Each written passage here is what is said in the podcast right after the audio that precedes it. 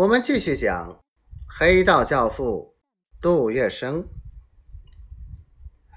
而此时，何风林既与黄金荣成了公司里的同仁，当然不能再关押他了。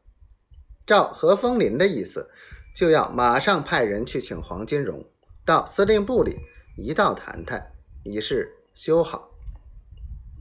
不料杜月笙却摇手阻止道：“别忙，别忙。”还有一件事呢，什么？何风林却不明白，杜月笙难道不愿意黄金荣放出来？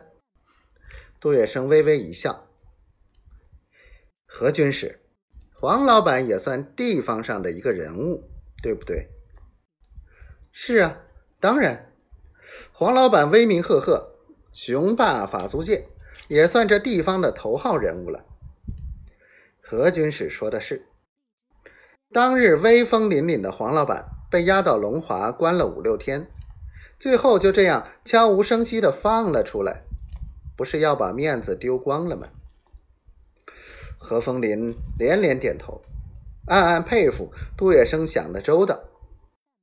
杜月笙提出两条，是在龙华寺请一次客，庆祝飓风公司成立，也是。何黄两家认干亲的家宴，当然何老太太一定要出席。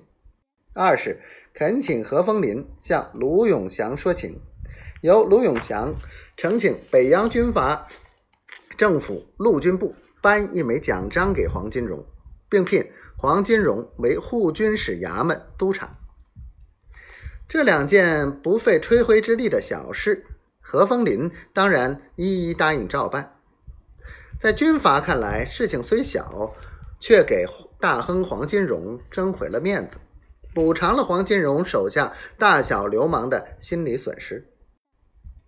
黄金荣在龙华寺吃了酒，认了干亲，又接受了陆军部颁给的荣誉勋章，携夫人风风光光的回到同府里黄公馆。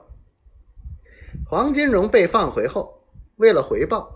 对杜月笙、张啸林两大弟子的奔走营救，便在华阁聂造了两栋房子，都是三进三间两进。前一进是中式二层石库门楼房，后后一进是西式三间三层楼洋房。西边一座二百一十六号送给杜月笙，东边一座二百一十二号送给张啸林。但对林桂生、黄金荣却十分绝情。后来索性把林桂生打入冷宫，直至二人和平分手。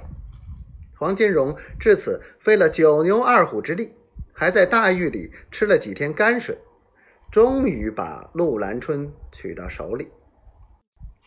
为了一个女人一怒冲冠，受尽苦难，也算他黄金荣的一个痴情汉。但让人大跌眼镜的是，黄金荣娶到陆兰春没几天，这个小娘子居然给他黄哥来了一手卷包会，把黄金荣所有的金银铜钿全部卷走不说，还让黄金荣戴了一顶绿色的帽子。黄金荣差点气吐血。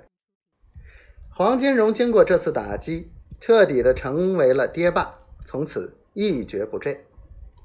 就在黄金荣彻底跌罢以后，法租界众多流氓这才知道天外有天，黄老板并非法力无边，也有吃瘪的时候。